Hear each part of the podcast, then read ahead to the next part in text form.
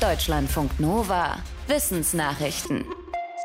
Hühner als Haustiere sind in. Aber wann und unter welchen Umständen sind sie überhaupt zu Nutztieren des Menschen geworden? Dazu gibt es neue Analysen, an denen unter anderem Wissenschaftler aus München beteiligt waren. Das Forschungsteam hat Hühnerüberreste von mehr als 600 Orten auf der Welt untersucht und datiert. Dabei kam raus, Hühner wurden wahrscheinlich erst vor rund 3500 Jahren domestiziert und nicht, wie lange angenommen, schon vor 10.000 Jahren. Die Vorfahren unserer Haushühner sind Bankiwa-Hühner. Den neuen Analysen zufolge wurden diese Dschungelbewohner in Thailand durch den Reisanbau aus dem Wald gelockt, in die Nähe menschlicher Siedlungen. Die historischen Hühnerfunde deuten außerdem darauf hin, dass die Vögel zunächst nicht gegessen, sondern eher verehrt wurden. So wurden zum Teil Hühner mit intaktem Körper zusammen mit Menschen bestattet und landeten nicht nur als Knochenreste in Müllgruben. Nach Europa kamen die Haushühner demnach wohl erst vor rund 2800 Jahren.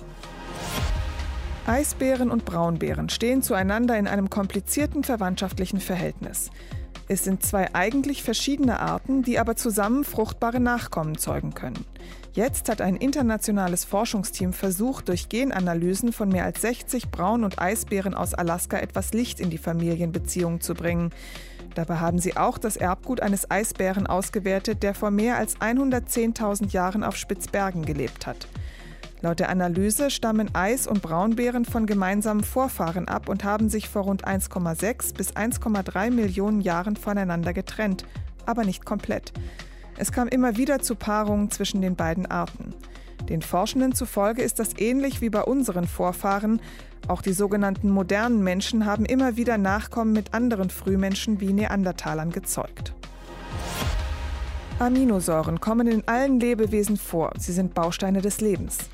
Japanische Forscher haben sie jetzt erstmals auf einem Asteroiden nachgewiesen. Mehr als 20 Arten von Aminosäuren wurden laut der Nachrichtenagentur Kyodo in Proben vom Asteroiden Ryugu entdeckt. Die Raumsonde Hayabusa 2 hatte sie Ende 2020 zur Erde gebracht, nach sechs Jahren im All. Ziel der Asteroidenmission war es, die Ursprünge unseres Sonnensystems und die Entstehung von Leben auf der Erde genauer zu verstehen. Das 4,6 Milliarden Jahre alte Asteroidenmaterial stammt aus der Frühzeit des Sonnensystems. Erst vor kurzem hatte ein Forschungsteam aus Japan und den USA Bausteine für die Erbsubstanz DNA in drei Meteoriten nachweisen können. Die Funde werden als Hinweise darauf gewertet, dass die Entstehung von Leben auf der Erde möglicherweise durch organisches Material aus dem All angeschoben wurde. Was soll ich anziehen? Was soll ich essen? Und soll ich mich auf die neue Stelle bewerben? Entscheidungen zu treffen fällt manchen Leuten leichter als anderen. Eine neue Studie eines polnischen Forschungsteams bietet vielleicht all denen Trost, die nicht ganz so entscheidungsfreudig sind.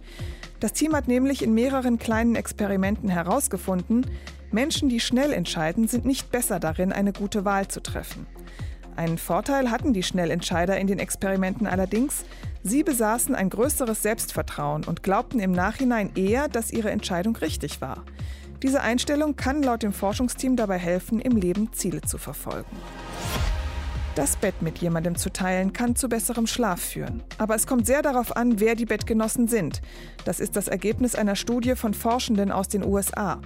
Sie haben mehr als 1000 Erwachsene in Pennsylvania zu ihrem Schlafverhalten und ihrer Gesundheit befragt. Es zeigte sich, dass Eltern, die mit ihren Kindern in einem Bett schlafen, eine eher schlechte Nachtruhe hatten. Sie hatten größere Schwierigkeiten ein- und durchzuschlafen und auch ihre Schlafqualität war nicht so gut. Viel besser erging es Erwachsenen, die mit ihrem Partner oder ihrer Partnerin ein Bett teilten. Sie berichteten über besseren und tieferen Schlaf als Menschen, die alleine schliefen. Außerdem ging es Menschen, die neben ihren Partnern einschliefen, psychisch besser. Woran das genau liegt, muss noch erforscht werden. Was wäre, wenn die Menschheit von heute auf morgen keine Treibhausgase mehr ausstoßen würde? Dieser Frage sind Forschende aus den USA mit Hilfe von Computermodellen nachgegangen. Zwei wichtige Ergebnisse aus ihrer Analyse. Erstens, selbst wenn die Menschheit im Jahr 2021 alle ihre Treibhausgasemissionen gestoppt hätte, könnte die Erderwärmung mit einer Wahrscheinlichkeit von rund 42 Prozent auf 1,5 Grad ansteigen. Und zweitens, ein sofortiger Emissionsstopp würde zunächst dazu führen, dass die Erde sich kurzfristig sogar schneller erwärmt. Denn bei der Verbrennung von Kohle, Öl und Gas werden nicht nur erwärmende Gase frei, sondern auch Aerosole, die die Erde eine kurze Zeit lang kühler halten. Dieser Kühlungseffekt würde bei einem Emissionsstopp mit wegfallen. Die globale Temperatur würde zwar sinken, aber erst nach einigen Jahren. Trotz dieses Effekts ist es den Klimaforschenden zufolge dringend notwendig, so schnell wie möglich deutlich weniger Treibhausgase freizusetzen, damit die Erderwärmung nicht noch heftiger wird. Deutschlandfunk Nova